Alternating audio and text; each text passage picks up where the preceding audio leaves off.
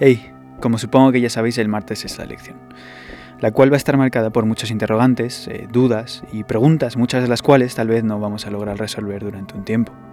Los estadounidenses van a votar mañana, en la que será una de las jornadas electorales más tensas de su historia, entre ecos de posibles focos de violencia. Un presidente que desprecia el sistema electoral y la más que nunca presente amenaza de la ruptura de la Unión.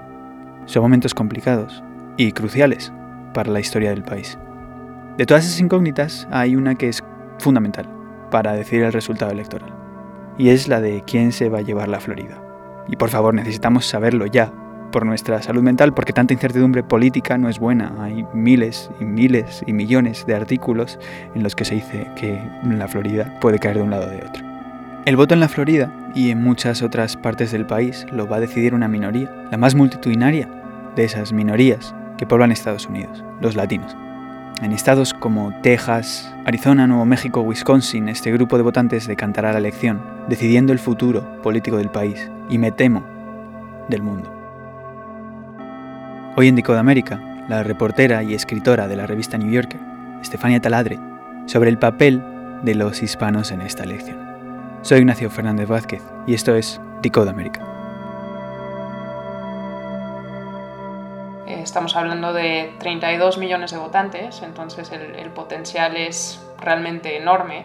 Para, para poner un poquito esa cifra en perspectiva, este año somos eh, el 13% de los votantes, en 2008 fuimos el 9% y en el 2000 fuimos el 7%. ¿no? Entonces realmente la tendencia demográfica del país nos favorece y, digamos que eh, todo está ahí para que podamos ejercer eh, nuestra voz contundentemente. Hispanic voters, look at this, a brand new Telemundo poll of Hispanic voters in Florida. Biden only leads by five. How Uno de los problemas que siempre hemos visto son las bajas tasas de, de participación, ¿no? Eh, en el 2016, por ejemplo, más de la mitad de, de, los latinos que podían votar no lo hicieron. Y, y si lo ves eh, a lo largo de los años, desde, desde los mediados de los 90 creo que, que era, el número de votantes latinos que, que podía votar y no lo hizo es mayor al número de votantes que sí participó en las elecciones. It wasn't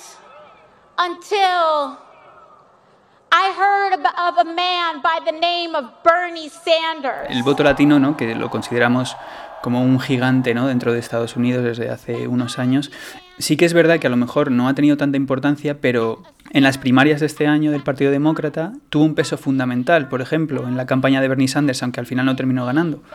Sí, absolutamente. Digamos que, que, que, la campaña de Bernie Sanders fue muy exitosa. And the question that we have got to answer together. En cuanto a la movilización del voto latino, creo que invirtieron enormemente en este grupo de votantes. Creo que eh, tenían una estrategia eh, muy muy bien pensada. Eh, no solo fue una cuestión de cuánto invirtieron, sino eh, digamos, la anticipación de la inversión. ¿no? Eh, por ejemplo, en, en Nevada,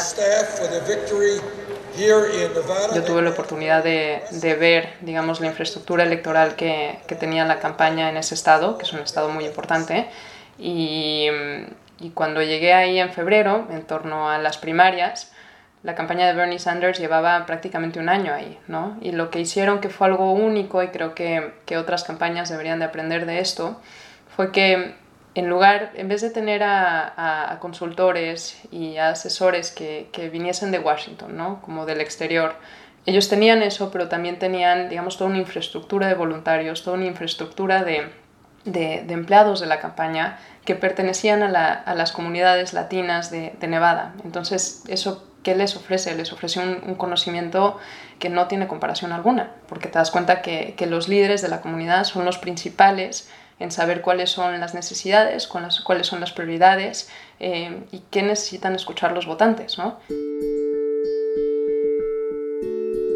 También creo que es importante reconocer que Sanders tenía mucho más dinero que Biden al principio y, y que evidentemente pues entre más limitados sean los fondos pues eh, menos margen de maniobra tienes, ¿no? Entonces lo que vimos en, cuanto a la campaña de Biden es que se priorizaron eh, varios estados. Let's get right to those numbers from the Iowa Democratic Party. Sobre todo las primarias que empezaron en, en, en Iowa, posteriormente en New Hampshire.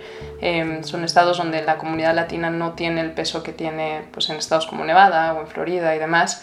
Entonces, al haberse concentrado principalmente en esos estados, pues digamos que no le dio tanta prioridad a otros estados donde los latinos pues tienen un peso mayor.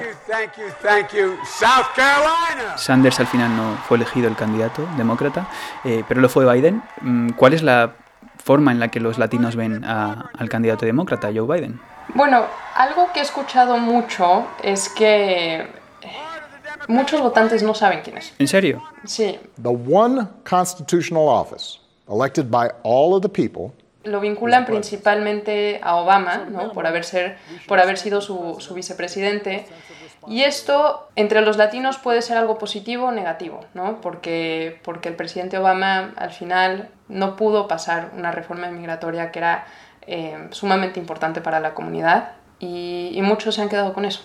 ¿no? También el nivel de deportaciones en la, en la administración durante la administración de Obama fue muy alto Em, por mucho tiempo yo lo que escuchaba entre los votantes es que veían a Biden como el vicepresidente de Obama, más que como, como un candidato como tal. Y si tú ves las propuestas de Biden, son, son valiosísimas ¿no? para la comunidad. Eh, se centran no solo en temas de migración, se, se, se, centran en temas de educación, en temas de salud, que son fundamentales para la comunidad latina. Eh, y entonces todo esto, eh, to, todo se ha centrado en, en asegurarnos que la comunidad latina sepa quién es Biden, ¿no? Porque también, digamos que si, si, si la campaña no es capaz de articular un mensaje que le llegue a los votantes en cuanto a quién es Biden, la campaña de Trump se puede aprovechar de eso. No solo en Estados Unidos, sino también en España, eh, lo que solemos hacer es tender a definir a los votantes latinos como un grupo homogéneo, pero lo cierto es que hay una gran diversidad cultural e identitaria ¿no? dentro de esta, de esta comunidad. Y es esa diversidad la que es fundamental para tratar de entender a quién van a votar. Absolutamente. Digamos que la nacionalidad que más peso tiene dentro del, grupo, eh, del grupo de los votantes latinos son los mexicanos, ¿no? Pero, por ejemplo, Florida es un caso muy interesante porque eh, los cubanos, de cierta forma, eh, han cooptado por completo el, el mensaje político, ¿no? Por, por, un, por una serie de razones, incluyendo el hecho de que a lo largo de los años se han beneficiado de de unos privilegios en cuanto al tema migratorio eh, que no tienen paralelo, ¿no? Eh, que, de, de, los cuales ninguna otra comunidad latina se ha beneficiado. Eh, un, un, cubano que llega desde Cuba eh, básicamente pueden legalizar su estatus migratorio en el país en cuestión de un año, ¿no? y eso es algo que, que no hemos visto entre otros grupos. Entonces eso se ve reflejado eh, en cuanto a, a, a, la influencia política del, del, votante, pero no es reflejo de, de, digamos, la diversidad del estado de Florida, ¿no? En cuanto, en cuanto a, a la comunidad latina. El número de, de votantes puertorriqueños que pueden votar esta elección es mayor al, al, del número de cubanos que pueden votar en la Florida, ¿no? Sin embargo, eh, los cubanos han, de cierta forma, cooptado esta narrativa y parecen ante muchas personas tener mayor peso, pero no es el caso. Eh, los puertorriqueños son, son un grupo importantísimo también y es un grupo además que digamos que pone a Trump en aprietos por su mal manejo del huracán María, por su trato y su humillación a los votantes puertorriqueños y, y será interesante ver cómo reaccionan ellos. La primera vez que vamos a votar, en sí para mí es la primera vez, ya que cuando me vine de México uh, era, tenía 16 años. Pero además de los puertorriqueños hay una comunidad grandísima mexicana en la Florida, hay un, un número creciente de, de venezolanos también y hay pequeñas diásporas como los chilenos, eh, los dominicanos y, y, todas estas diásporas en su conjunto eh, son igual de importantes que, que, la cubana y la puertorriqueña juntas, ¿no? Entonces creo que, que, que plantear al, al, electorado latino como, como un, un, un grupo homogéneo eh, es, es un, un, gran, gran, gran error porque, porque perdemos todos estos matices que son tan, tan, tan importantes y que definen de cierta forma cuál tendría que ser el mensaje de, de, ambos candidatos, ¿no? Y cómo poder ganar sus votos. China would own our country if Joe Biden got elected. Una de las armas que han utilizado los republicanos a la hora de tratar de atraer o de espantar al voto latino de, de votar a los demócratas ha sido eh, comparar la imagen de Joe Biden con la de caudillos, ¿no? Como Fidel Castro o, o Nicolás Maduro. Así es. Mira, más que nada lo que, lo que hemos visto es que se ha presentado al Partido Demócrata como un partido de extrema izquierda. Violence and vandalism is being led by Antifa. Hemos escuchado también que, que Biden es un títere de, de un ala extrema del Partido Demócrata eh, y todo este tipo de nociones que son totalmente falsas ¿no? y que hasta cierto punto son, son irónicas, ¿no? considerando que, que, fundamentalmente Biden es un, es un candidato de centro. Si hubiésemos escuchado este tipo de nociones en torno a Bernie Sanders, que, que era mucho más, eh, digamos, alguna gente podrá decir revolucionario, ¿no? pero, pero ni siquiera, sino que era, que, era, que era un candidato mucho más progresista que, que Biden, quizás eh, se entendería más que, que, que, este tipo de nociones estén calando, ¿no? Pero, pero con, con Biden, que, es un candidato de centro que, se opuso firmemente a muchas de las políticas de Sanders, a muchas sí. de las políticas eh, más liberales de, de candidatos como Elizabeth Warren también, pues digamos que pierde sentido, ¿no? Pero, pero lo cierto es que el Partido Republicano ha tratado de, de aprovecharse de ese tipo de mensajes eh, en una comunidad de, de exiliados que, que sigue, eh, a la que le sigue pesando enormemente el trauma del exilio, ¿no? a la que todas estas, eh, digamos, la idea de, de, que el socialismo, de que el comunismo pudieran llegar a Estados Unidos, pues es un, un motivo de miedo, es un motivo de ansiedad y es un motivo de, de, rechazo tremendo para ellos, ¿no? Pero cuando hablas con ellos te das cuenta que, que, que fundamentalmente digamos que no puedes presentarles ningún argumento o ningún, ningún, ningún dato que, que, pueda contradecir el mensaje que ellos creen en este momento porque, porque es, un, es un mensaje puramente emocional, ¿no? es una, una, una reacción sumamente visceral que, que, los republicanos han sabido explotar de una forma muy muy muy eficiente, pero lo que están haciendo fundamentalmente es, es manipular el trauma de una comunidad de exiliados. Cuando tú hablas con, la, con aquellos votantes que apoyan a Biden, lo que te dicen es, yo en Trump Nuestro saludo veo al pueblo de Nicaragua. un Daniel Ortega. Mm. Y todos los gobiernos o yo en Trump que de una veo u otra manera un Hugo Chávez. Y les da terror reconocen esos instintos profundamente autoritarios. Eh, en el presidente, okay, just sit down, lo ven como un eco de, de, aquellos líderes que los llevaron al exilio. Entonces es, es, es, digamos que un arma de doble filo porque, porque si bien los republicanos han tratado de explotarla al máximo, eh, entre aquellos votantes que apoyan a Biden, pues tiene el efecto contrario.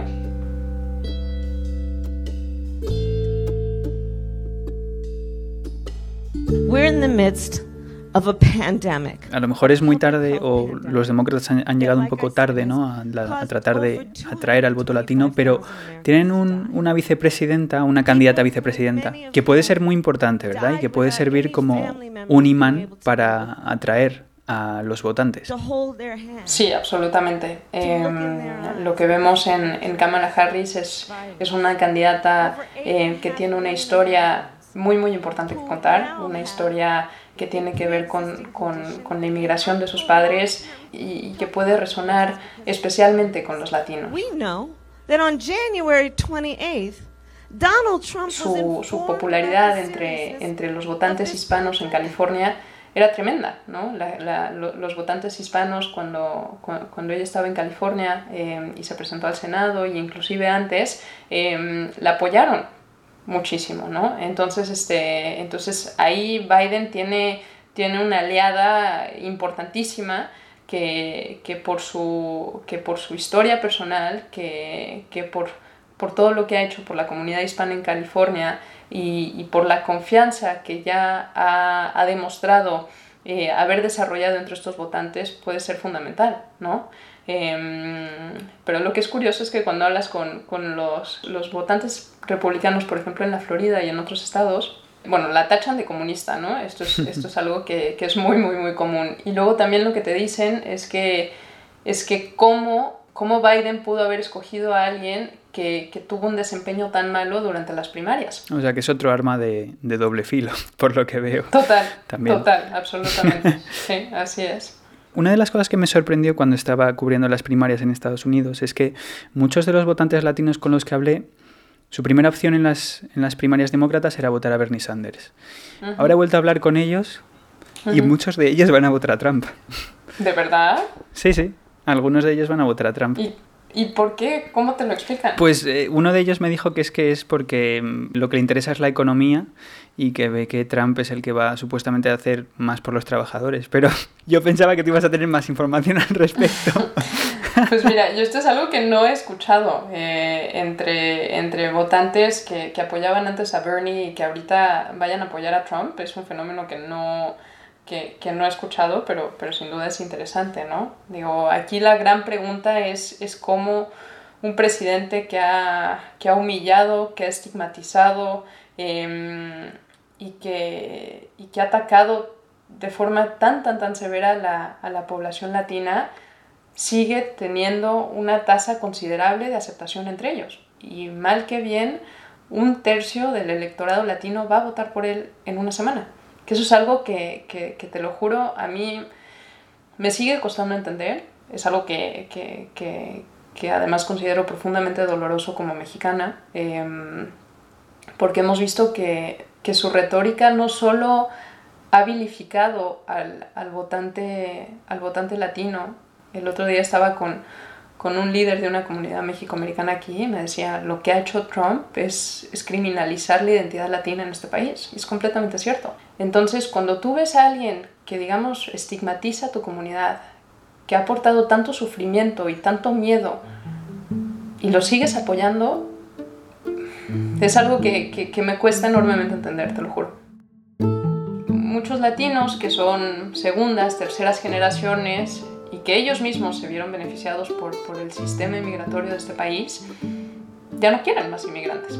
Y como decimos en Estados Unidos, they, they've chosen to pull the ladder, mm. que es básicamente la escalera, quitar sí. la escalera y llevársela con ellos. Pero yo lo que ahí entiendo es que llega un punto en que la identidad estadounidense o americana eh, empieza a estar por encima ¿no? de, la, de, la, identidad latina. Y eso a lo mejor es lo que les, les lleva ¿no? a sentirse a lo mejor más identificados y a lo mejor a apoyar este tipo de políticas. Sin duda, y, ese, ese, punto que mencionas es muy importante porque algo que, que, me ha parecido fascinante en la Florida es que eh, el cubano es mucho más cercano a su identidad cubana, sin importar la generación. ¿eh? Eh, que, que, el, que, el, votante mexicano. Y creo que eso tiene que ver con, con, los, con los, beneficios migratorios que les ha permitido, eh, digamos, incorporarse en el país de una forma y con unos derechos y unos privilegios que, que, que otros grupos latinos no han tenido. Y obviamente entre la comunidad mexicana existen todavía tasas de, de ilegalidad muy altos, ¿no? Entonces lo que ves entre sus hijos o entre sus nietos es que una forma, digamos, de reafirmar su identidad americana, como dices, es distanciándose de la, de la identidad americana, mexicana, perdón. Y eso es algo que, que no ves en el, en el votante cubano por, por, todo lo que estamos comentando, ¿no? Pero, pero sin duda, hay un rechazo ahí, hay un rechazo ahí importante. ¿Cuáles son las políticas o las medidas que tú crees que este año van a influir el voto de los latinos? Bueno, creo que, que, que, la cobertura de salud es algo fundamental.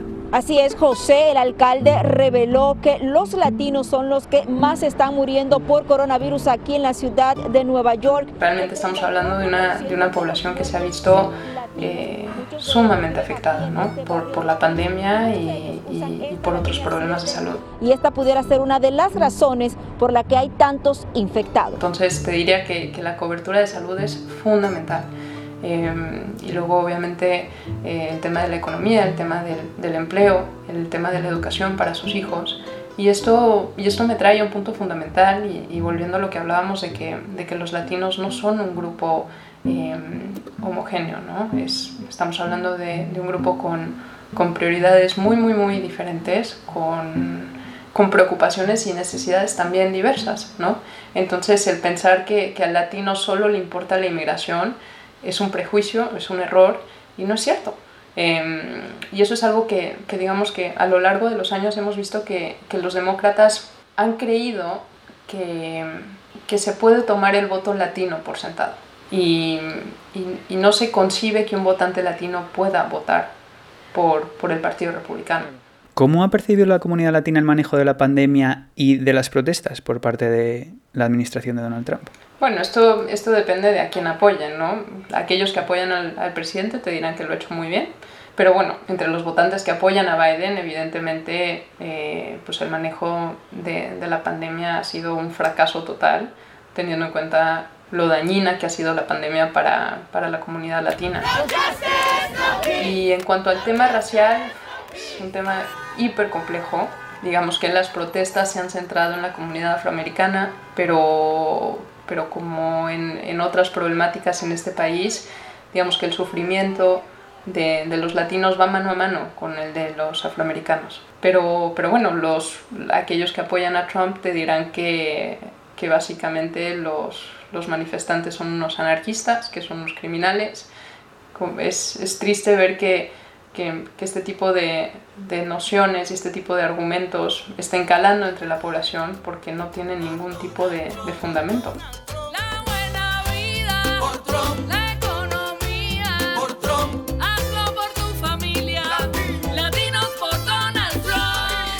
Este año, ¿en qué estados del país tendrá más peso el voto latino? Porque hay una división ¿no? entre los estados en los que no es importante o ni siquiera se preocupan de, de invertir en propaganda electoral, ¿no?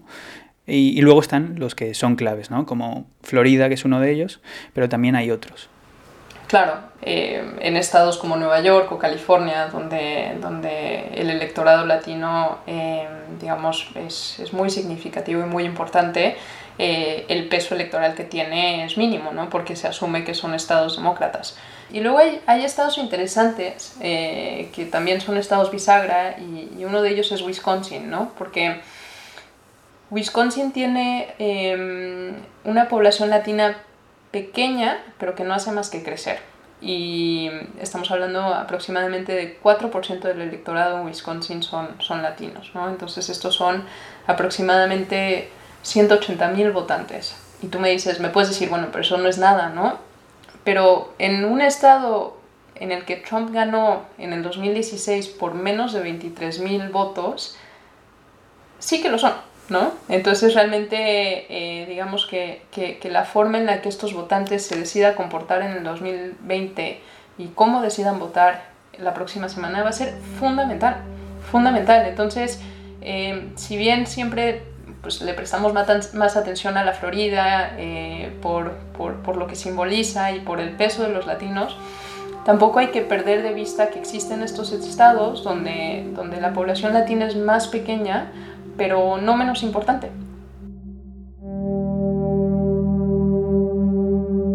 Estas semanas, eh, hablando con varios reporteros que cubren temas de migración y también con varios votantes, ¿no? lo que he notado es un clima de desafección muy grande entre los latinos y un desinterés en la política, especialmente entre los hombres, que me pareció un poco preocupante. Sí, o sea, creo que esto es digamos que un reflejo de lo que llevamos hablando en torno a, pues que es un sistema político que se ha visto polarizado, ¿no? que en los últimos cuatro años de Trump eh, se ha vilificado al latino de una forma espantosa eh, y se ha tratado fundamentalmente como un ciudadano de segunda, ¿no? No, no, no hay duda al respecto de ello. Entonces, eh, creo que principalmente también en, en, en un contexto de pandemia, en el que los votantes están lidiando con, con problemáticas mucho más inmediatas ¿no? que una elección. Eh, estamos hablando de, de, temas de vida o muerte, pues el votar o no puede, puede tener una importancia secundaria para muchas de estas personas. ¿no? Y luego creo que también es un síntoma del hecho de que, de que en particular el Partido Demócrata no ha sabido apelar al voto hispano como lo debería de haber hecho. ¿no? Insisto, estamos hablando de el grupo de votantes entre las minorías de este país de mayor peso. 32 millones de votantes son muchísimos. Entonces, que, los demócratas cuenten con estos votos, que los demócratas se crean que, los latinos van a salir a votar por ellos, los tomen por sentados y no prioricen, em, digamos, llegar a, esos votantes es, es un error garrafal, garrafal. Tú no puedes llegar con una comunidad y sencillamente pretender desembolsar cientos de miles de dólares a último momento y que salgan a votar por ti si en los meses, por no hablar en los años que tuviste para, digamos, cortejar a ese votante, no lo hiciste. Eso genera un nivel de desconfianza em, que puede luego verse reflejado en bajas tasas de, de participación en la elección. Entonces, insisto, esto es un, algo que requiere, eh, sí, mucho dinero, pero también requiere una estrategia a largo plazo que en muchos casos lo hemos visto. Creo que la pregunta fundamental es si la cosa va a cambiar verdaderamente para la comunidad latina con una posible victoria del Partido Demócrata. Bueno, esa es la, pregunta del millón, ¿no? Eh, y creo que no, ahora mismo no tengo una respuesta eh, que darte. Yo creo que, que, teniendo en cuenta lo nociva que ha sido la, la administración de Trump para, para, nuestra comunidad, cualquier cambio va a ser bueno. El miedo que ha podido esparcir y, y, diseminar este presidente es, es tremendo. ¿no? Em, entonces creo que, que, simplemente hablando en términos tan abstractos como, como el no vivir en, en miedo, creo que eso es algo fundamental, ¿no? Pero luego evidentemente tenemos que, que, también ver hasta qué punto todas las promesas de Biden en cuanto al área de inmigración, em, en cuanto al, al sector económico, eh, en cuanto a sus propuestas de, de vivienda, de, de, educación se materializan, ¿no? Porque, porque en el fondo em, pues los políticos están ahí para, para, mejorar la calidad de vida de los, de los votantes y, y, y eso está por verse pero, pero sin duda creo que por lo dañina que ha sido la administración de Trump para, para la comunidad latina, una victoria de Joe Biden eh, en su esencia será positiva porque digamos que hay demasiado por restaurar en este país.